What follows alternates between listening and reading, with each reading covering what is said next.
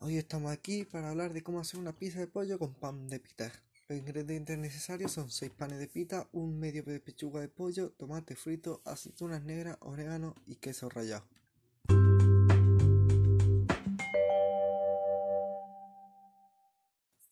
Bueno, ahora voy a decir cómo hacerla.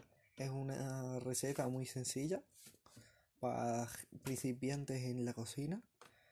Y lo único que tenéis que hacer es extender sobre cada pan de pita una capa de tomate frito. Encima repartimos la pechuga de pollo cortada en trocitos, unas aceitunas negras, un poco de orégano y queso rallado.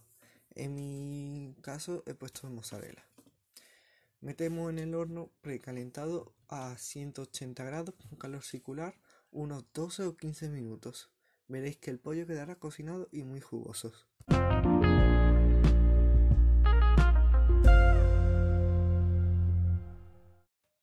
Ahora os voy a decir la receta cómo preparar, elaborar un flan de leche condensada con magdalena y plátano. Es un plato muy sencillo. Eh, en preparación son como mínimo 5 minutos y 60 minutos de cocinada, cocinado. Eh, los ingredientes son fáciles y la preparación también. Los ingredientes son una cucharadita de extracto de vainilla, 370 gramos de una, de una lata pequeña de leche condensada. Yo recomiendo la lechera, la marca La Lechera. 250 gramos de plátano, 150 gramos de magdalena, 4 huevos, 30 mililitros de caramelo líquido, 500 mililitros de leche y esos serían los únicos ingredientes. Ahora os explicaré la elaboración.